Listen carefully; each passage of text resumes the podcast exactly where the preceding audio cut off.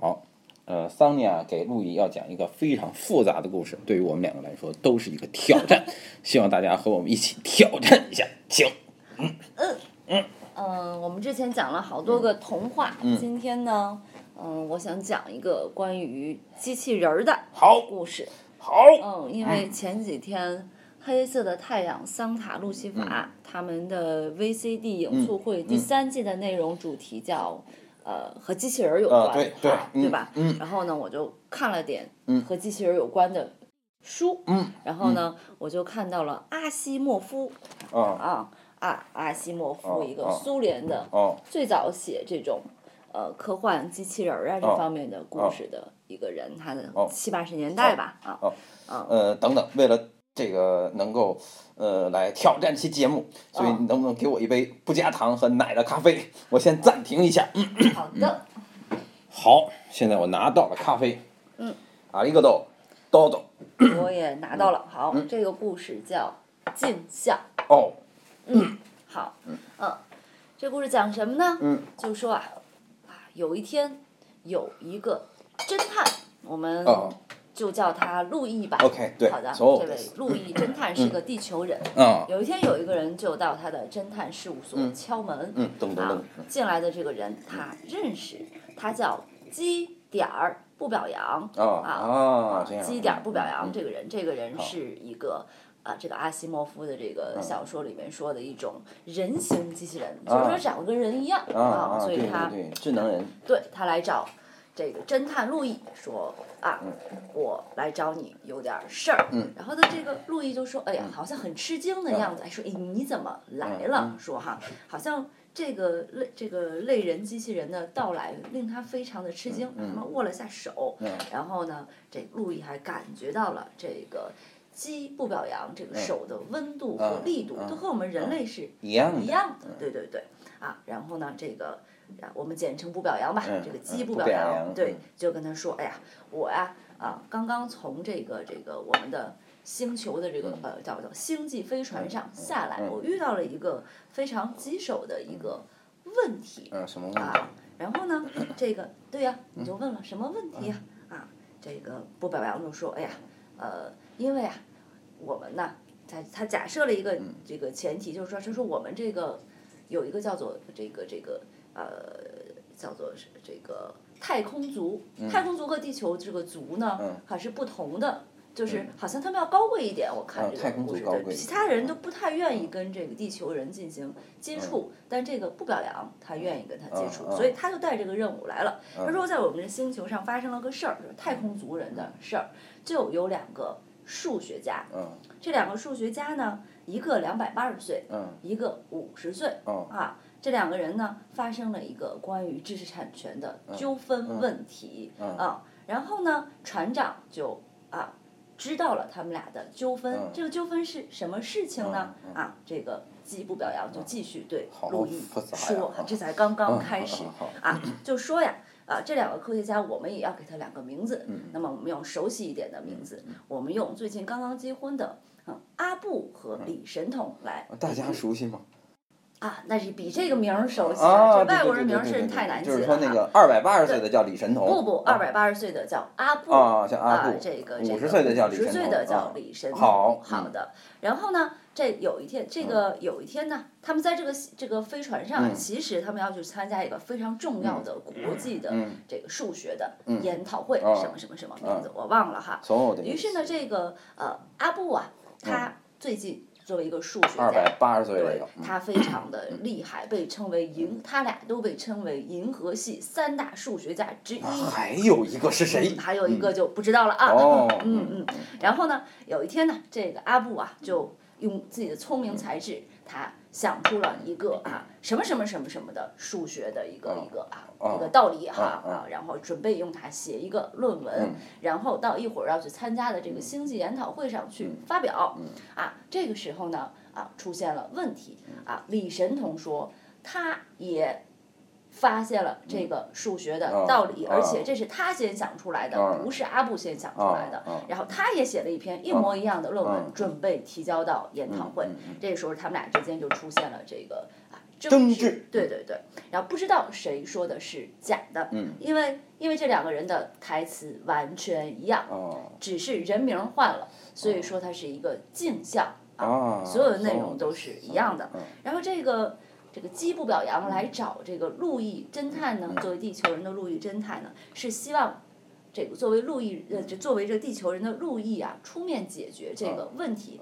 他的难言之隐在哪里呢？首先呢，啊，这个事儿啊，不能呃，这个事儿不能让更多的人知道，就是这个事儿不能等到他们去参加国际研讨会的时候再解决，因为那个时候作为这个。这个这个银河系三大数学家的这种这个互掐的这种形象会妨碍，就会会影响科学家的形象，所以这事儿不能闹到这个飞船到了国际研讨会，必须在现在的飞船上解决。第二个事儿呢，是这个呃。船长作为一个知情者，他认为他有必要在事情闹大之前把它解决掉。然后呢，呃，这个事儿呢，实际呃还是有有这个这个呃证人的啊。这个证人呢，你猜是谁呢？好，你肯定猜不到。那我要一定是在这现在讲的这故事里还没有出现的一个人，对对对吧？这那我怎么猜得到呢？对对对，这证据是这两个数学家的两个仆人啊，啊，这两个仆人也提供了口供，嗯他们的口供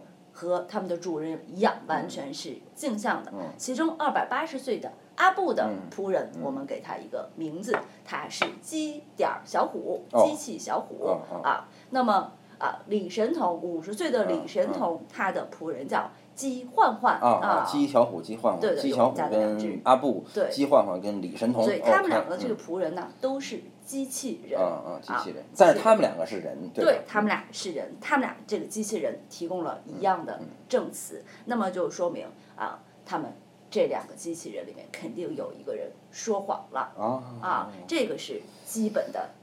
目前的情啊况啊，那么还有一个情况呢，是阿西莫夫假设的所有的机器人的叫三大原则，我必须告诉你，因为后面的推理跟这个三大原则有关系。好。这三个原则是机器人的原则哈，这个他们机器人界都知道哈。嗯。啊，机器人的第一首要原则是你不能伤害人类，啊或者以不作为的方式伤害人啊，类。我懂，第一法则嗯哈，嗯第二法则是在不违背第一法则的情况下，嗯你要服从人类的命令。啊就是比如一个人命令你去伤害别人，这不行的哈，对不对？那第三条是在不违背第一和第二原则的情况下，嗯你要保护自己，这是机器人的三大原则。所以原则上讲，机器人是不会说谎的，嗯除非跟我刚才说的这三个原则之间有关系。嗯啊，这三个原，它有有可能说谎的可能性是什么样呢？根据那就是说，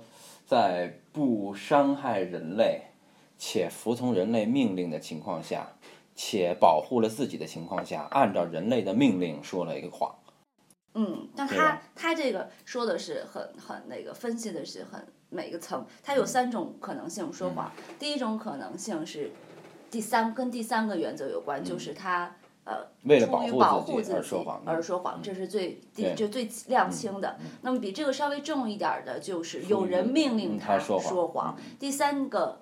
最可能的就是他为了保护别不伤害嗯别人而说谎就这么三个可能性哈。所以呢，现在这个问题就让路易侦探嗯啊跟这个跟这两个机器人嗯进行一次这个这个呃，我们现在叫做像 FaceTime 一样的嗯一种、一种话对话，呃，去判断他们俩谁说谎了。哦，so 啊，其实中间还有很多情节，我就不说了哈。啊，谁说谎了？然后呢，啊，先见的这个机器人是岁数比较小的，呃，李神神童的机器器人焕焕，对，它叫鸡焕焕嗯，，鸡焕焕，对，嗯，焕焕。然后呢，啊，路易就问他了，嗯啊，路易就问他什么呢？就问说这个这个这个啊，问他了很多的哦问问题啊，嗯问他了很多的问题，比如说啊，你会不会啊，为了保护你的主人的荣誉而撒谎？嗯啊，他说会。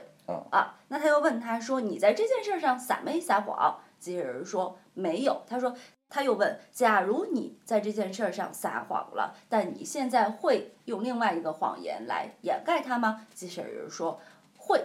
然后这个时候陆毅说的话就很重要。陆毅说：那你呃，这机这个陆毅又问机器人说：你认为保护你的主人的荣誉，比保护呃另外一个科学家的荣誉更重要吗？啊，机器人说这个不一定啊。然后呢，这个。路易说了一段长的话，他说：“你看，这个事情是这样的，说你的主人是不是很年轻啊？啊，他只有五十，只有五十岁。那么，如果这个时候是他犯了一个错误，那么他可能未来还有两三个世纪去弥补他的这个错误，他可以做非常多的贡献，啊，让他现在犯的这个错误渐渐的。”消散。嗯那么，而对于一个两百八十岁已经功成名就的重要的科学家来说，如果这个时候他犯了一个这样的错误，那么他几个世纪的荣耀荣耀都将毁于一旦。嗯他说，在这样的一个情境之中，那你觉得我们更应该去啊，防止谁受到伤害呢？啊，这个时候啊，机器人换换。想了想，说：“嗯，这件事情是我说了谎，因为我的主人李神童他想剽窃啊二百八十岁的阿布的成果啊，这里就询问完了。询问完了之后呢，啊，这个又该询问那个小虎了。没有，他还要跟不表扬机器人对一个话，然后不表扬就说：那我回去了，那我就这事情不就既然已经承认了。”就没有问题吗？他还没跟那边对话呢。那那这个时候你觉得可以判定，因为他已经承认他说谎了呀。哎呦，他说谎了，可不见得就代表是论文不是他写的。就是说，他只是机器人说谎了，但是这事情还不能判断这个论文是不是李晨鹏嫖的，对吗？嗯。这是我的逻辑。啊，这是你的逻辑。对对对。这个。但是故事呢，可能就这样就完了，对吧？不不不不，还早着呢。路易的这这里边的侦探，路易的这个这个结论说不。的确不能判断，尽管他这个机器人焕焕说，我的确是说谎了，我的主人是剽窃了的那个人，他有可能是出于机器人三大原则的第一原则，你不能去伤害别人，对吧？但我跟他说，谁的你你这你在说谎这件事情对谁的伤害更大的时候，当两个人都要形成伤害，他肯定会选择伤害较轻的那个，伤害小轻的那个嘛。他说他也可能是。本来就说了真话，这个时候根据机器人第一原则，他改改成了另外一个，对吧？所以说不能，所以必须还要询问机器人小虎。于是，在这种情况下，他就询问了机器人小虎。前面的问题都是一样的，就是说你你你在这件事情上是不是说谎了，是吧？说如果你呃，他跟你说没有，是吧？他说如果你说谎了，你会用另外一个谎言去掩盖他们？他说肯定说会哈，这是正常的回答。然后他就说。那么在这个事情上，陆羽又说了一段长的话。他说：“你看，你的这个主人呐，他是一个两百八十岁的这个啊科学家哈。你看，嗯，那么他在这两百八十年里面做了非常非常多的贡献。如果这个时候他犯了一个小小的错误，人们可能认为这是让这个人到老年一时糊涂所犯下的错误，人们可能会。”原谅他，可是你要想一想，他的对手是一个只有五十岁的年轻的、前景非常光明的科学家。如果这个时候他犯了一个错误，那么他未来的两三百年的啊，这个有可能对这个世界做的贡献都不可能了，因为人们选择不再相信他了。而且你的主人已经很老了，是吧？他该做的贡献做的也差不多了。而这个时候，你想一想，到底是谁？我们应该。去去更多的去怜悯他，或者是去帮助他啊，他是这么说的。这么着，这个时候，这个啊，机器人小虎就说：“嗯，那么我的答案是我说谎了，他死机了啊，嗯，他死机了啊。这个时候啊，路易做出了一个结论，嗯，是什么？成果应该是那个。二百八十岁的阿布的，成果是阿布的，嗯为什么？因为就是因为这个，他肯定在这个什么呀，在这个就是在这个过程中啊阿布，的机器人死机了，对阿布的机器人出现了他不能回答的问题，嗯嗯嗯就是出现了矛盾、悖论、嗯 bug，所以他死机了。呃，但是为什么是成果阿布的我不知道。啊，好，但是这个故事里面的侦探路易是非常厉害的，他由此得出了判断，他对基不表扬说，嗯，罪犯是二百八十岁的阿布，啊啊！为什么呢是吧？啊嗯，说阿布撒谎了，啊这个啊，那么就意味着是李神童，五十岁的李神哦童说的是真实的。哦那么真实的情况就应该是李神童发现了一个数学的这个这个呃新的道理，然后他去找这二八二百八十岁的人探讨。那么探讨的过程里面，二十八岁的这一百两百八十岁的这个科学家就说把他的成果剽窃了，并且写了论文，他俩都写了论文，那都说是自己的哈，说说这二百八十岁的这个人是撒谎了。那么呃，基不表扬就和你一样就问，你怎么能判断是这样的呢？啊，这个时候啊，路易侦探他说他说，如果你的机器人如实的见证了现场的情况，那么它只需要如实说出来就可以了。那么它的主人就不必命令它，不必强化它的任何的这个规则，不对，不必对它下下这个命令。那么这个时候，如果我说服他，就提出了一个道理，那么他去转变他的发言的障碍就会小。啊而对于另外一个人说谎的人的这个机器人来说，他不能如实的去表达事情发生了什么，主人必须命令他，对他下一个无害的命令？命令他扯谎。那命令他说谎的时候，势必会强化机器人三大原则里面的第二原则啊，命令你是吧？那么命令呢，会让这条原则变得极其强大。那么一旦有事实的信息跟这条已经被极大强化的信息发生冲突的时候，它就容易死机。啊，这个是，这能接受这个理论吗？呃能能接受，是吧？好，然后呢，机器人不表扬就回去复命了，然后就问这个，然后最后果然证明，的确是这个二百八十岁的阿布撒了谎，然后这个危机就解除了，然后就然后呢，这个基布表扬回来就感谢这个侦探路易他回来，但是机器人不表扬啊，他有一个呃疑惑，你猜他的疑惑是什么呢？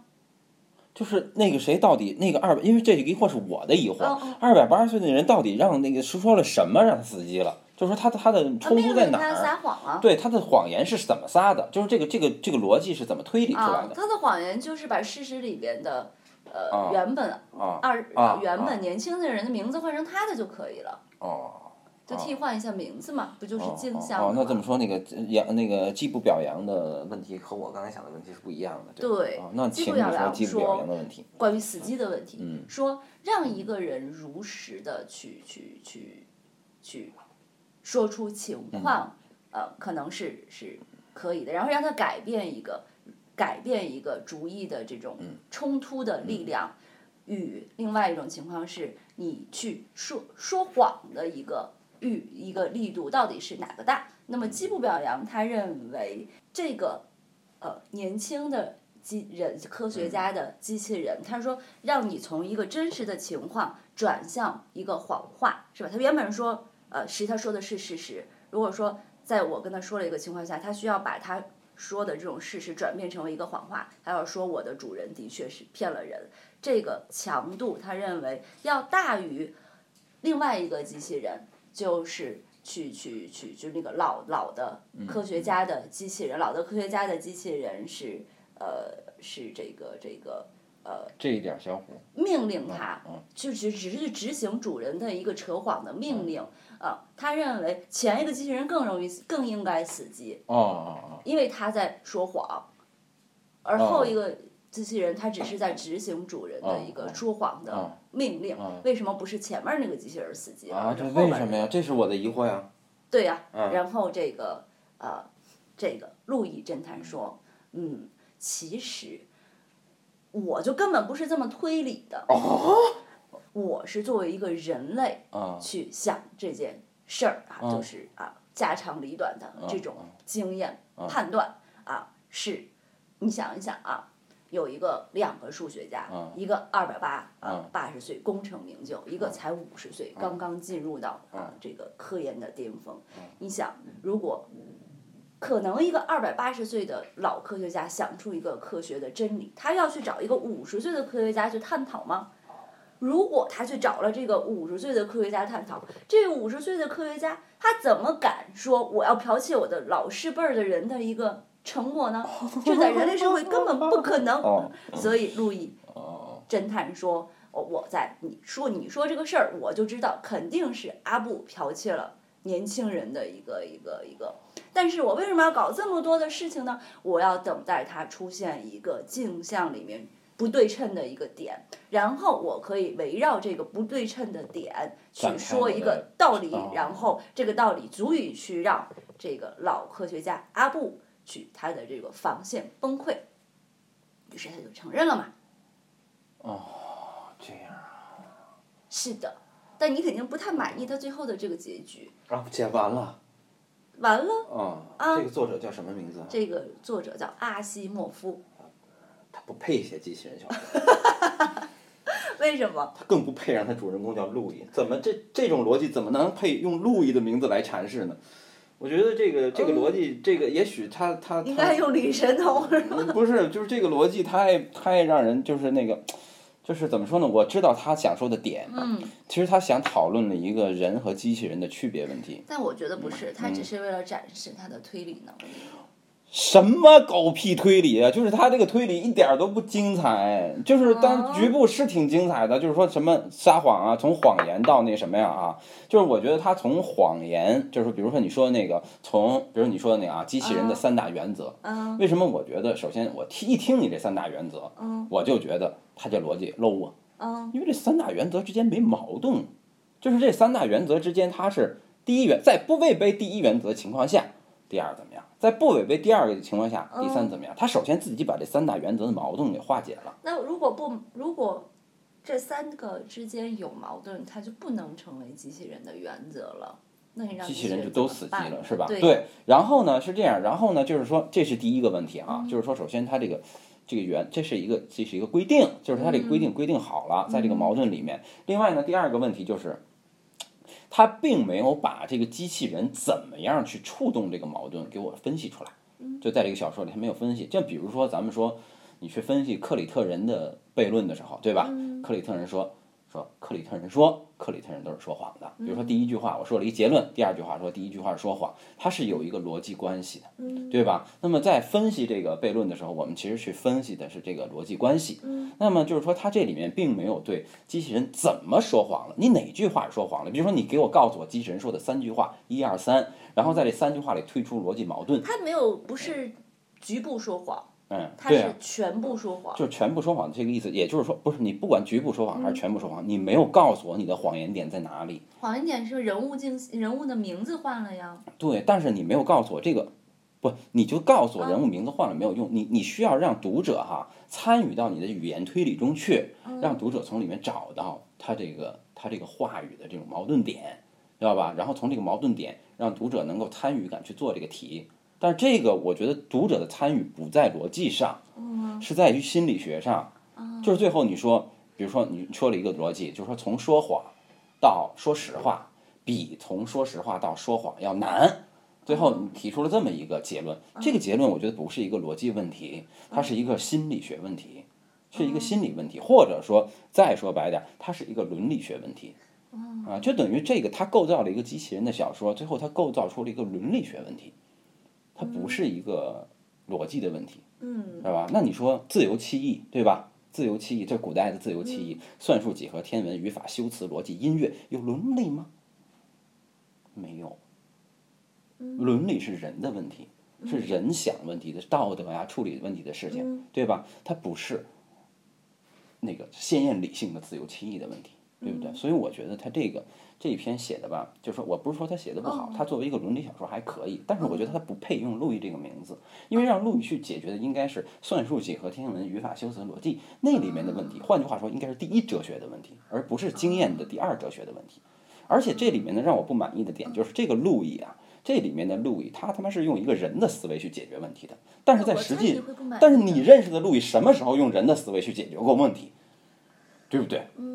他只会用动物的思维去解决问题，最多，他不会用人的思维去解决问题。就是这里你想想，什么五十岁，这个人五十岁，那个什么功成名就，还有很多很多要去讨论的。什么年轻人不能跟老人讨论问题？不是不是什么什么年轻人会去找老人求证，老人会找年轻人求证。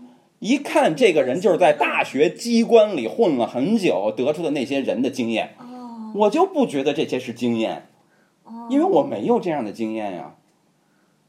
是不是就是这样？你过来一个三岁的人抢了我糖，我抽你一巴掌，去你妈的，把糖还给我，我才不管那一套呢。路易是不会管这一套逻辑的，明白吧？那么读了这个故事以后，让我的感觉就是，就是什么呢？他其实是用一种功利主义或者是伦理的关系去论证的这个镜像问题，就是其实这个问题很像当时那个霍布斯，呃。霍布斯论证求证那个上帝存在的时候，上帝存在的那个那个那个方式，就是说，呃，就是说，他说啊，有有有有这么，就是说，因为咱们咱们知道论证上帝存在有好多种方法，对吧？什么那个咱们咱们曾经讲过，我记得讲过那个那个谁呀，那个安塞啊安塞伦啊什么的，这这这笛卡尔啊求证 都有他们的方法，但是这些人。都是在第一哲学的范畴内哈，但是只有这个霍布斯，他是用的是一个这个经验主义的范畴，就是说他说啊，呃，关于对上帝的信仰有这么四种可能性，呃，上帝存在，我信上帝；上帝存在，我不信上帝；上帝不存在，我信上帝；上帝不存在，我不信上帝。这样四种可能性，对吧？然后他把后两种可能性先排除了，因为如果上帝不存在，我信不信上帝这事儿没关系，无所谓，反正一个不存在，我信不信没有意义。那么如果上帝存在的话，我。我我我我不信上帝，我会倒霉；但我信上帝，我会受到报酬。所以由此推理，我应该信上帝。这是一个功利主义的证明，你发现了吗？就这个逻辑能能搞明白？但是这个逻辑其实根本不在经验神学的讨论的上帝证明范围之内。这是一个。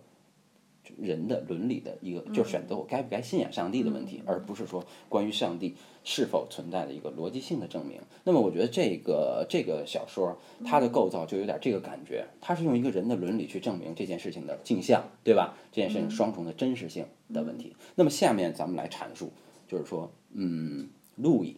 是应该怎么样解决这个问题？那么在阐述路易该怎么样解决问题的时候，因为这篇文章的主人公叫路易了，所以现在阐释的时候，我将披上彩衣，不叫路易，我叫让路易、温克海姆、格吕瓦尔德、塞巴斯蒂安、冯。安东尼奥，好好好好，就首先啊，就是说这个事情啊，其实很像我们想一下啊，当时这个牛顿和莱布尼茨他们两个人分别从各自的角度发明了微积分，嗯。就是创立了微积分。那么这个在这个这场角角逐之中，我们很难说谁，就在他们俩的过程中啊，我们很难说是谁真正的就是第一个发现了微积分，因为这个事情现在还说不清楚，对吧？但是呢，就是。呃，就是说，这个我们说，呃，你想象有没有这样一种可能性啊？就是说，两个人同时想到一个问题，两个人同时想到一模一样的问题，就是这种镜像，在真实的生活中或者在科学史的过程中，它有没有可能真的去发生？啊，不可能啊！因为在这个故事里是不可能，为什么？因为这个故事，这个故事里面所有的信息是完整而对称，对完整而对称的。对，但是这个故事啊，完整而对称的故事，它是它这个，它是这个小说里构造的。但是牛顿和莱布尼茨这件事情，实实际上他们是在生活中真实的发生的。因为它的信息既不完整，也不完全对称。对呀，所以说呢，我们说，假如说现在啊，比如说现在我给你一个选项，就是给你和。这个屋的这另你和另外一个人，你们封闭分别封封闭在两间屋子里，给你们一个选项，就是让你从红和蓝里面去选一个东西。嗯。红和蓝里面两种东西里去选一种颜色，然后再让那个人从红和蓝里面两种东西去选一种颜色。请问你们两个人选中同样东西的概率是多少？就是在毫不知情的情况下选中同样概率的东西是多少？百分之五十。对吧？其实不是百分之五十，你选中蓝的是百分之。百分之二十五，他我我我不会算概率啊，但是反正是有概率的，对吧？就是你们两个是可能在同一时间做出同一判断的。那么现在这个只能说概率特别低了，嗯，但是我们不能说这件事情是不可能的。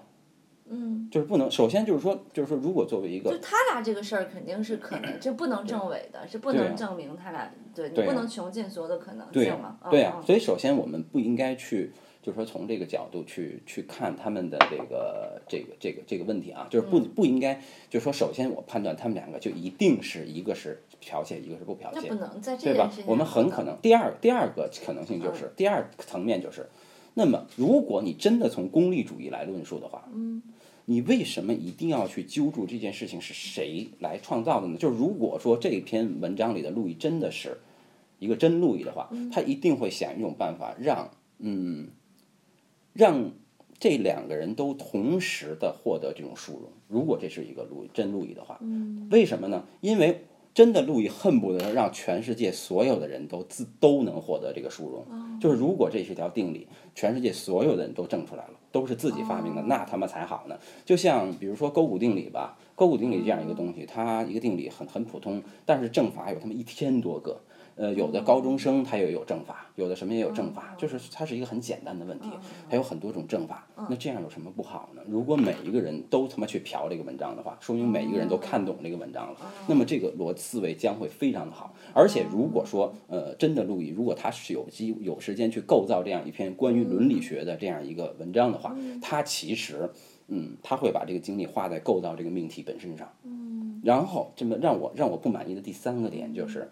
他就是说，他去，他就是他只是去考虑了这两个东西，这两个人得出结论的相似性，但是他们没有去考虑到这两个人东人得出这个结论的动因。其实他们得出就是这个阿布和李晨彤，他不去考虑最后背后的动因。就是如果他再往动因想一步，因为我可以剽窃别人的这个思路的这个结果或者他的推导过程，但是我没有办法剽窃他的动因。动因是什么呢？就比如说，咱们举个例子，牛顿和莱布尼茨他们两个人同时发明了微积分。那微积分是什么呢？就是研究物体在极小的运动的状态下的一个一种关系吧，对不对？那么他们两个都都这样做了，那但是他们两个出发点是不一样的。比如说莱布尼茨这个人哈，莱布尼茨呢，他关心的一个问题是什么呢？莱布尼茨有一个理论叫最小单位这个理论。嗯。就是说，这个理论就是问说，世界上的物质啊，到底有没有最小单位？但咱们都知道，这是一个悖论。为什么是悖论呢？因为如果这个世界上的东西有最小单位的话，那么这个最小单位则是不可分的，对不对？那么如果这个最小单位是不可分的，它又是一个单位的话，它应该是有量的，对不对？那么如果它是有量的话，那么我就可以说，它的它有它的这一面，有它的那一面，有它的前面，有它的后面，对不对？那我就其实。如果这只要一旦它有前面和后面了，我就可以考虑到它是不是可以从中间分一刀。那么这样的话，它就被分成了两个部分，它又变成了可分的了。那么它变成了可分的，它就不再是最小单位了，嗯，对不对？那么这这样就牵扯到构造出了这么一个矛盾，对吧？那么莱布尼茨从这个矛盾出发，怎么样才能解决这个问题呢？于是他就把最小的单位，比如说传统几何中说的那一个点，那一个点是传统几何中最小的单位，对不对？那么这一个点呢，我们。点到底是不是可分的？对不对？不是最小单位。嗯。点怎么能是最小单位呢？点没有量啊。对呀，没有量，这是悖论的。因为你看啊，它那个欧式几何里就是说点是一百个点也构不成一个线呀。对，一百个点，你觉得一百个点，无数个点，它都构不成一个线？为什么呢？因为点是没有局部的，对点是不存在，没有量，所以这就是问题。当时莱姆尼茨面对就是问题，点没有量，他妈他怎么构成造成线？就跟说那个非使不动的理论，对吧？就是那个芝诺那时候构造的非使不动的，一根箭是不动的。为什么？因为它对于它的每一个瞬间，它都是不动的，对不对？那对于每一个瞬间，它都是不动的，那么连起来，它怎么可能是动的呢？其实这个这个道理就等价于点是没有局部的道理，对不对？所以，那么莱布尼茨为了解决这个问题，他开始思考微积分，对吧？那么他是怎么思考呢？他就认为根本就不存在一个点。任何一个点都是无限接近的两个点，就是他把无限小的概念和这个，他把无限小的概念和这个点的概念结合在一起了，就是无限小到底等不等于零？嗯嗯。所以我们就先今天你们我们就知道，其实无限小并不等于零，嗯，对不对？但是所以呢，它是从这个无限小的东西里去推出微积分的。嗯这这这这个逻辑能明白吧？所以说他思考这个问题的方式，就是刺激他思考这个动因有一个他的那个理论，就是最小单位的理论，哦对不对？但是牛顿的他的思考的单位是什么呢？他思考的方式是什么？他思考的方式是另外一套方式，因为咱们都知道牛顿有三大定律，什么什么惯性定律，啦啦啦啦，三大定律，对吧？这三大定律呢都是关于运动的。也就是说，在牛顿的世界观里，宇宙是一个连续连续运动的状态。哦对不对？那么这个连续运动显然就是说，当我我一个力量，说上帝作为一个创造物者，嗯，他可能一开始给了世界一个动因，啪，让世界转起来了。嗯，比如从大爆炸到行星运转啊等等，它就转起来了，对吧？那么当上帝给了这世界一个动因以后，上帝就不作为了，这是后来伏尔泰阐述的，对吧？伏尔泰根据牛顿的理论说，认为上帝给了世界一个第一动因以后，啊，世界运转起来就不都动了，对吧？但是这必须得有一个一个前提，就是这个世界所有的运动必须是连续的。嗯嗯连续的，就是什么是连续的呢？就是我不能出现一个大转转角，比如说九十度的这样这样一个大转角，没有，所有运动必须是有关系连续的，对不对？就是比如说行星的轨道都是连续的，对不对？好，运动和时间都应该连续的，对对对。那么怎么如何让你判断每一个每一个地方是连续的呢？于是就又产生了微积分，因为微积分就是讲物体在从这个点到那个点的运动的过程中，怎么样让它永远是连续的。哦，所以牛顿是从这个运动的连续的角度去想的微积分，最后他们俩同时都得出了微积分的理论，但是他们建立这个理论的动因是完全不同的。哦，所以说，即便他俩，因为这个东西是写在数学的公式上，它是用一种数学语言表达出来的。当然，牛顿的数学语言和莱布尼茨的数学语言是不是一套体系？但是，包括他们用的符号都不一样，但是它的逻辑就是推导微积分的逻辑是一样的，全是单关于最小极限运动的问题。但是他们背后的那个文化让他们的思维是不一样的。所以，如果作为一个真的路易去讨论这两个科学家的问题的话，他一定会像解决牛顿和莱布尼茨那样的话，他去想象这样一个关系背后的那一层西方文化史的基本原理。哦，那怪不得嗯这个文章里边其实专门儿其实不应该叫路易这个侦探，嗯他为什么找了一个侦探呢？它里边儿其实还有几句在强调我没有讲，嗯就是说这个。侦探路易，嗯。他一点儿都不懂数学，哦。他里边儿有说这个问题。那么他还说了一个问题，就是呃，为什么来找侦探路易呢？嗯。是因为呀、呃，其实也可以用你这个办法去嗯。判定他俩谁说谎了。啊但是这两个人很骄傲，他嗯们拒绝让同行对他们进行一个判断，所以这任务就落到路易头上了。